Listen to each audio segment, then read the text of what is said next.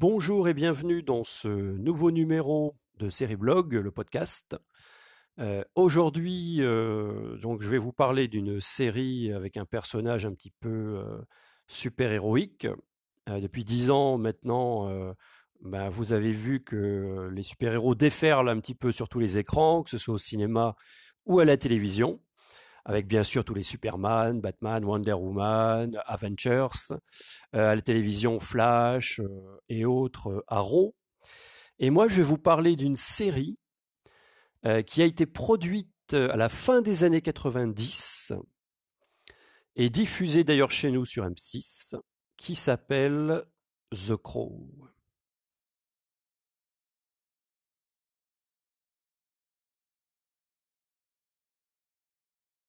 Les gens aiment croire que lorsqu'une personne meurt, un corbeau transporte son âme au pays des morts. Mais parfois il arrive des choses si terribles qu'une immense tristesse part avec elle, et l'âme ne peut trouver le repos. Et parfois, parfois seulement, le corbeau peut ramener l'âme pour arranger les choses. Les choses ne pourront jamais s'arranger. Mon âme ne trouvera jamais le repos tant que nous serons séparés.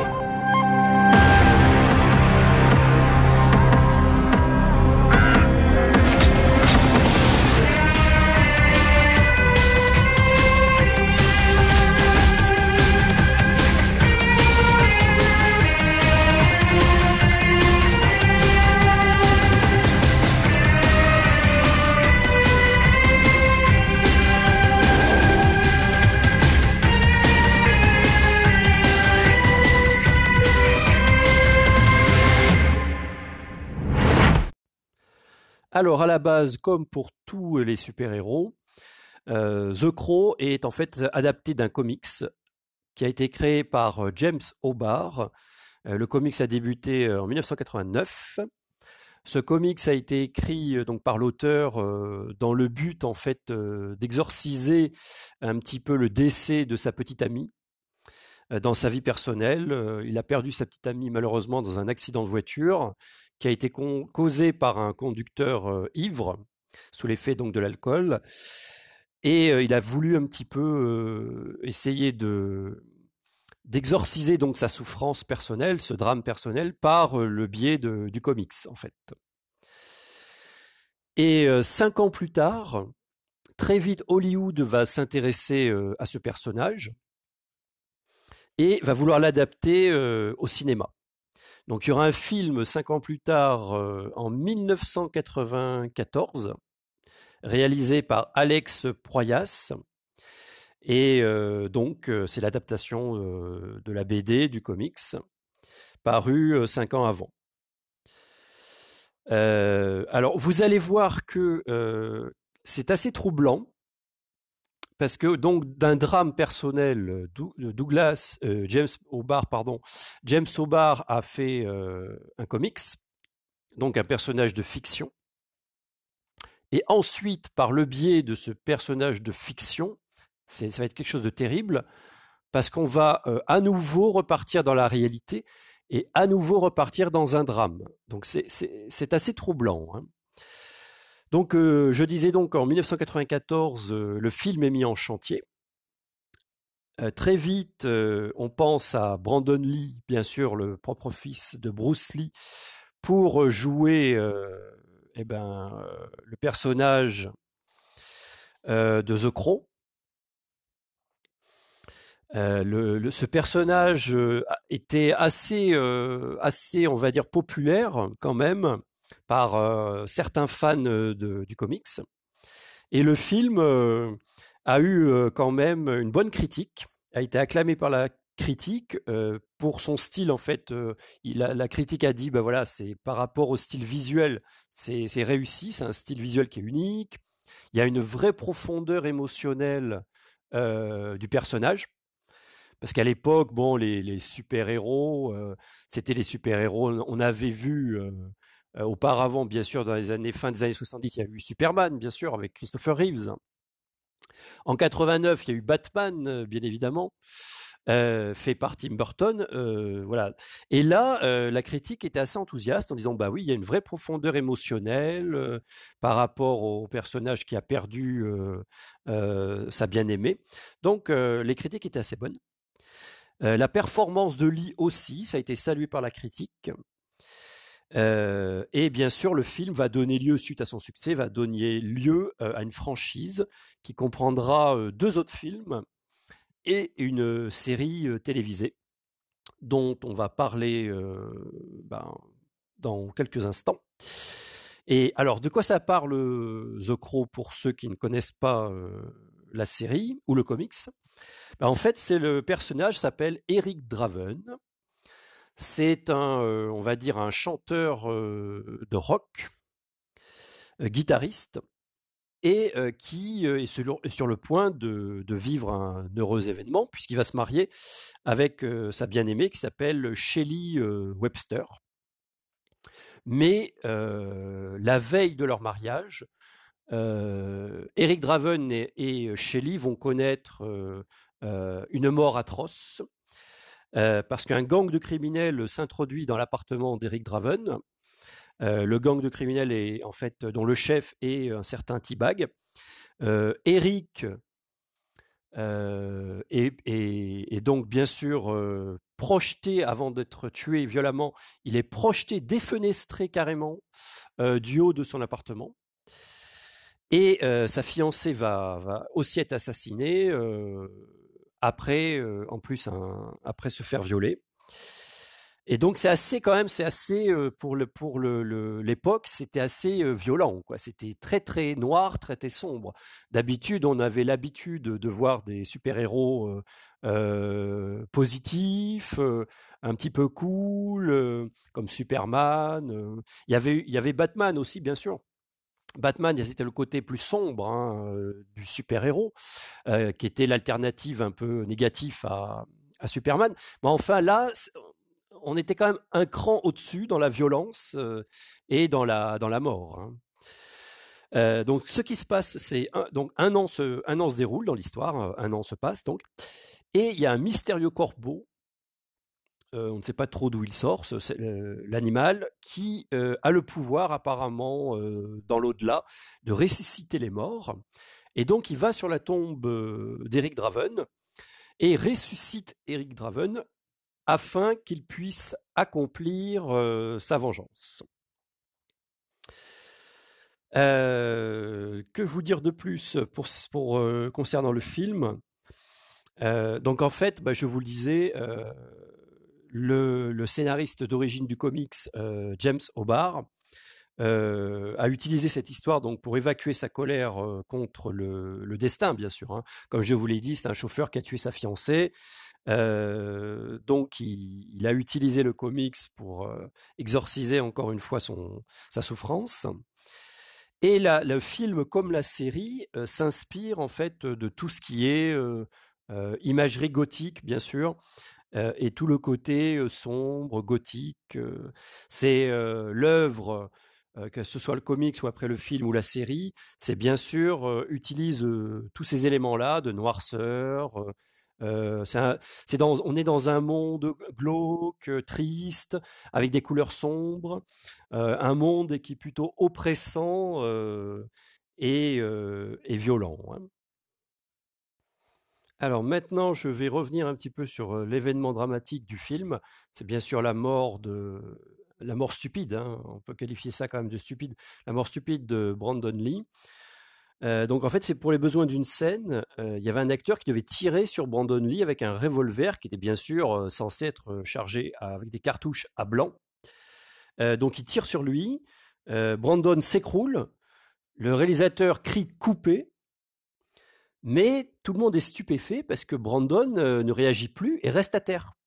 Donc au départ, bien sûr, l'équipe de tournage croit que c'est une blague de la part de Brandon Lee. Euh, et, mais après, ils se rendent vite compte, bien évidemment, que c'est pas une blague. Donc, ils accourent, ils, voient que l'acteur est blessé, ils appellent les secours. L'acteur est bien évidemment transporté le plus rapidement possible à l'hôpital. Et à l'hôpital, les médecins s'aperçoivent qu'en fait, un projectile est entré dans son abdomen et a perforé plusieurs organes vitaux. Et s'est logé en plus dans la colonne vertébrale. Donc les lésions, malheureusement, les lésions étant trop importantes, les médecins n'arrivent pas à stopper l'hémorragie. Et bah, Brandon Lee tombe dans le coma et finit malheureusement par décéder. Et il y aura une enquête, bien évidemment, qui a été faite ultérieurement pour savoir ce qui s'était passé. Et on va découvrir le drame, c'est qu'en fait le revolver auparavant avait été chargé avec des balles réelles. Et qu'une des balles était restée bloquée dans le canon du revolver.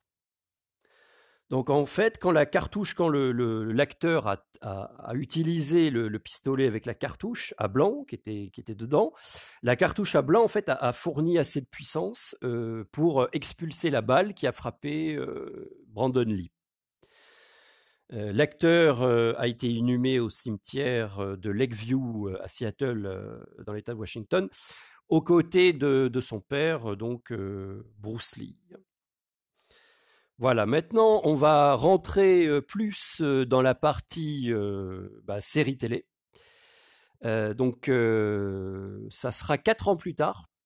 Quatre ans plus tard, il y a une série mise en chantier, une série canadienne, de 22 épisodes de 44 minutes, et qui sera donc diffusée pendant une seule saison entre 1998 et 1999.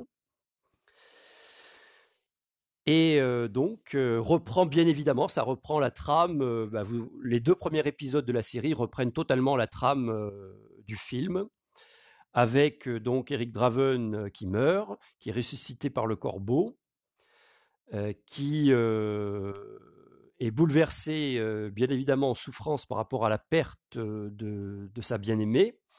Il ne comprend pas ce qui se passe, il se dit mais comment ça se fait que je suis encore vivant? Je suis donc ressuscité, mais alors si je suis ressuscité, pourquoi je ne vois pas Shelly? Pourquoi je ne vois pas mon amour? Et si elle est ressuscitée, elle aussi, mais où est-elle Donc il va commencer à la rechercher, et de fil en aiguille, comme dans le film un petit peu, il va retrouver en fait les, auteurs de son assassinat, ainsi que bah, celui de, sa fiancée Shelly. Et là, il va ressentir une rage, une colère en voyant les, ces assassins, qui va laisser libre cours à la première, à sa première transformation, on va dire, en corbeau. Voilà. Et d'ailleurs, c'est très, ça me fait penser d'ailleurs à l'incroyable Hulk par certains côtés, cette série, et même le personnage en lui-même d'ailleurs, parce que incroyable Hulk, comme David Banner finalement, Eric Draven ne contrôle pas vraiment son alter ego. À la différence près que Banner, lui, quand il se transformait en Hulk, il, perdait complètement conscience, ce qui n'est pas le cas d'Eric Draven. Eric Draven, en laissant passer, en laissant parler sa rage, sa soif de vengeance et sa colère, il libère le corbeau, il libère le, donc le, The Crow. Euh, et alors physiquement, ça se traduit comment? Ben, ça, se traduit par euh, il a euh, les yeux qui coulent, des, larmes en fait. Il, a des larmes de sang, on va dire des larmes de sang, mais pas rouges. Ce sont des larmes de sang noir. Donc il y a du sang noir qui coule de ses yeux. il devient son teint de change de couleur, son teint devient blafard, très blanc. Euh, il, les ongles aussi, ses ongles deviennent noirs, et il acquiert une, force et une, invulnérabilité du personnage. Quoi. Il devient complètement invincible. Euh, il, bien sûr, euh, par la suite, durant plusieurs épisodes, on va lui tirer dessus. Il y a les, on va dire les, les malfaiteurs ou les ennemis qui vont, qui vont lui tirer dessus mais qui ne vont pas le blesser. C'est-à-dire, il pourra perdre conscience, ça oui, sous l'effet de l'attaque, il pourra quand même perdre conscience, mais bien sûr, il est devenu quelqu'un d'immortel. Il ne peut pas mourir puisqu'il est déjà mort. Hein. Voilà. Et donc, pendant les transformations, Eric Draven est quand même conscient de ce qu'il fait il est un peu spectateur de ce que fait le corbeau à sa place, c'est-à-dire châtier les, criminels, euh, combattre les, malfaiteurs, euh, ben, par le biais en fait de, techniques qui se rapprochent euh, des, sports orientaux comme le, kung-fu, le judo, tout ça.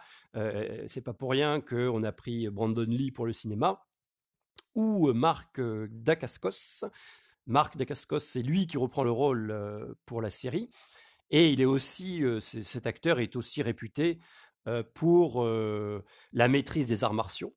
Et là, donc, le personnage, bah, il castagne, si je puis dire, les méchants à coups de prise de judo, de karaté et d'arts martiaux. Voilà.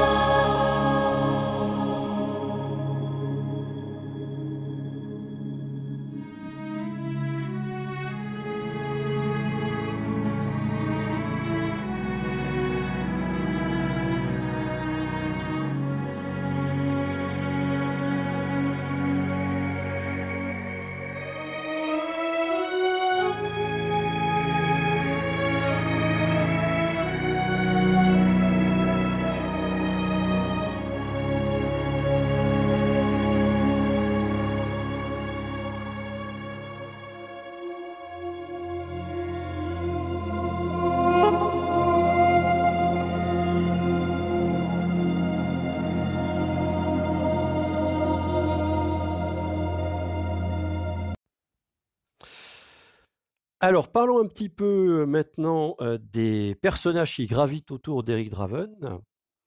Donc, il y a une euh, petite fille qui s'appelle Sarah, qui a perdu son père et qui n'a que sa mère. Sa mère, au début de la série, ne s'occupe pas vraiment bien d'elle, parce qu'elle est droguée. Elle a sombré dans la drogue, elle a de mauvaises fréquentations, donc elle s'occupe pas de la petite Sarah qui est laissée un petit peu, bah, un petit peu en elle-même, quoi. Elle est complètement laissée à l'abandon. donc, elle voit l'état de sa mère, bien sûr, ça, ça l'attriste beaucoup, mais elle peut pas aider sa mère, elle n'a pas le pouvoir, donc elle s'isole, elle se renferme sur elle-même. Et l'un de ses seuls amis, c'est Eric, c'est Eric Draven, quoi. Donc, bien évidemment, elle a été dévastée au moment de sa mort. Et là, et la surprise, elle le retrouve. Elle dit mais c'est pas possible. Comment ça se fait que tu es vivant? Tu es censé être mort. Donc il, va se confier à elle. Il va lui dire bah, en fait je suis ressuscité d'entre les morts. Donc la petite Sarah va être un petit peu dans le secret, d'être dans le secret un petit peu de ce qui est arrivé à Eric Draven. Avec Sarah, l'autre personnage de la série qui qui va aider Eric Draven, si je puis dire, euh, de façon progressive, c'est un policier qui s'appelle euh, Daryl Albrecht, euh, qui enquête, bien évidemment, qui enquête sur le double meurtre d'Eric Draven et de Shelley Webster. Et dans les premiers épisodes, bah, quelle n'est pas sa surprise, forcément, de voir en chair et en os, si je puis dire, Eric Draven, qui est censé être mort. Donc bien évidemment, au départ, il ne le croit pas. Bien évidemment, il croit que c'est un, un, sosie. Il se dit, euh, euh, bah, c'est un sosie euh, qui imite Eric Draven. Après, il va percevoir que c'est, ce serait bien Eric Draven. Mais dans sa, dans, en fait, il se dit, bon, bah, Eric Draven, finalement, il va le suspecter d'avoir fait croire qu'il était mort et d'avoir fait assassiner sa, fiancée. Quoi. Il l'accuse d'avoir perpétré, d'avoir fait perpétrer pardon, le meurtre par des complices à lui, en fait. Et du coup, de s'être laissé passer pour mort, en fait, pour couvrir son meurtre. Donc il l'accuse d'avoir tué Shelley Webster. à ce moment-là, d'ailleurs, dans une des scènes qui est assez pas mal, Eric Draven il ne peut pas supporter qu'on l'accuse, bien évidemment, du meurtre de la femme qu'il aime plus que tout. Et là, il y a une transformation qui se fait. Et c'est pour la première fois que le policier Daryl Albrecht assiste à la transformation d'Eric Draven en, corbeau. Donc forcément, vous imaginez le choc que c'est pour lui.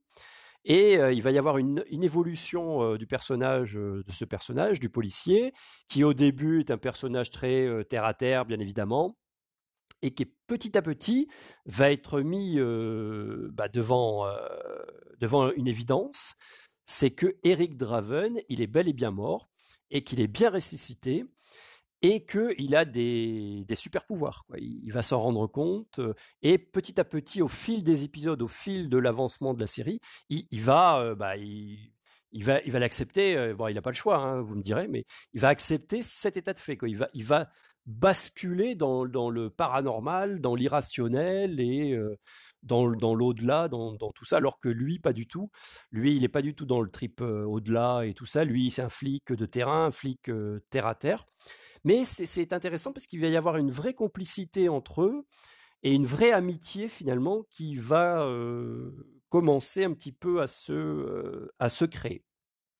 Voilà pour les personnages récurrents qui, qui, vont donc accompagner Eric Draven tout au long de la série.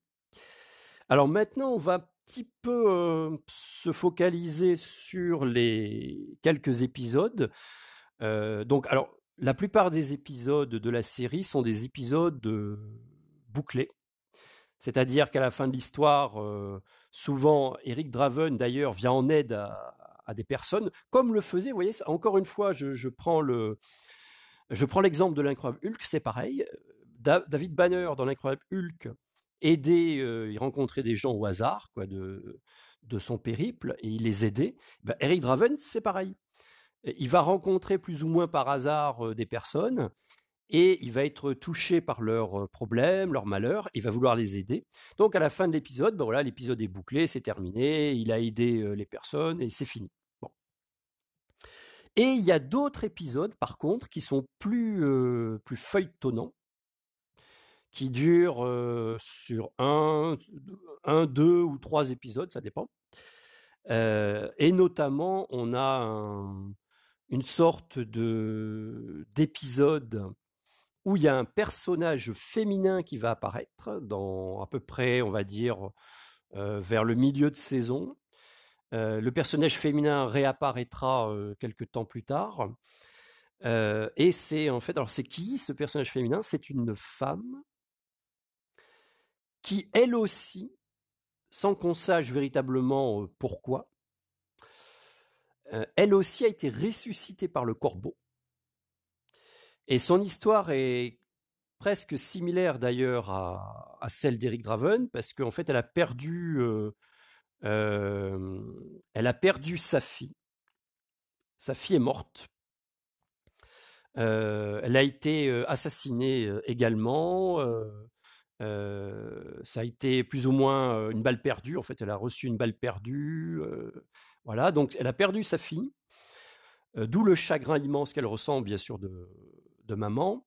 Et le corbeau l'a ressuscité de la même manière qu'Eric Draven. Donc de la même manière, on la voit dans cet épisode, c'est un épisode qui est centré sur elle. Et on la voit déambuler dans la rue, comme Eric Draven, complètement perturbé, ivre de vengeance également. D'ailleurs, elle va retrouver les auteurs de l'assassinat de, sa fille, elle va vouloir se venger, comme Eric Draven. Donc c'est le scénario est le même, on va dire. c'est vraiment une vengeance également. Donc, c'est le pendant féminin de d'Eric Draven. Alors, pourquoi les scénaristes et les producteurs de la série ont décidé de faire ça? Parce qu'il faut savoir qu'à l'origine, ils avaient dans l'idée de faire, en cas de succès, une saison 2. Et le personnage aurait été cette femme, justement. On en aurait terminé avec Eric Draven à la fin de la saison 1, et on aurait embrayé, si je puis dire, avec un corbeau au féminin, avec cette femme. Voilà, il voulait faire une saison 2 avec un personnage féminin. Mais au fil du temps, bon, ils ont vu que le, cet épisode n'avait pas vraiment eu beaucoup de succès hein, auprès des fans, euh, donc ils ont abandonné l'idée. Euh, et c'est intéressant parce que ça fait un petit, ça me fait penser un peu à, à l'homme qui valait 3 milliards et à Super Jamie dans les années 70. Il y avait donc euh, Steve Austin. Ils ont créé par la suite, pour relancer l'audience d'ailleurs, ils ont créé par la suite le personnage de Jamie Somers, donc de Super Jamie. Et ça me fait un peu penser à ça. C'est un peu pareil, quoi. C'est-à-dire que d'un personnage masculin, on va le décalquer, on va prendre les, mêmes super pouvoirs, en fait, mais on va le décalquer au féminin. C'est à peu près le même, euh, le même principe.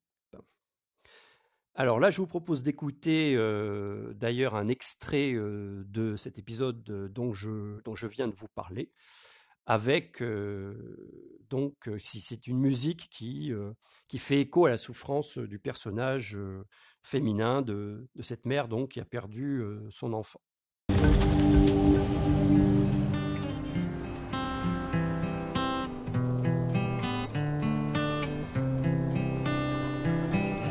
Inside, but still alive. A soul that bleeds internally, thirsting for a sip of yours.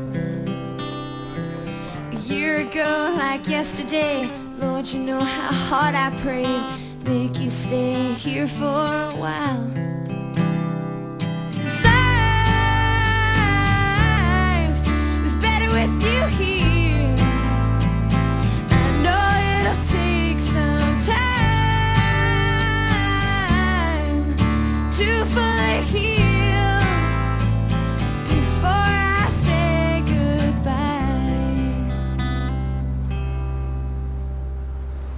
Want to change is moving on, holding on to everything just to be your thoughts for a while. a year ago, like yesterday, Lord, you know I'd give up anything just to have you here for a while.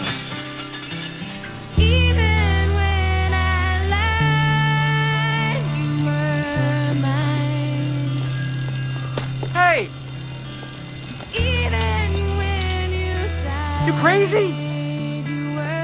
I'm talking to you. Get back here. Was better with you here. Oh, I know it'll take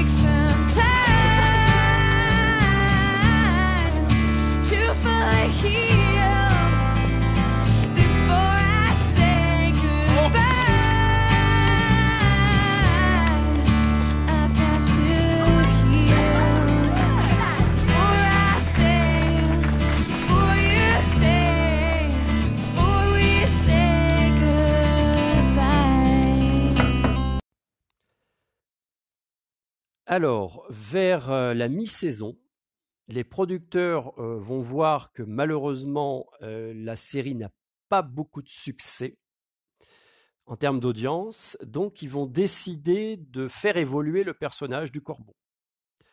Ça commence d'ailleurs vers un épisode de mi-saison, je crois que c'est le 14 ou 15e épisode, où Eric Draven va être kidnappé par un, une sorte de milliardaire mégalomane qui a la connaissance, euh, qui connaît le corbeau, qui connaît les pouvoirs du corbeau, et il enlève Eric Draven pour acquérir les pouvoirs du corbeau, en fait.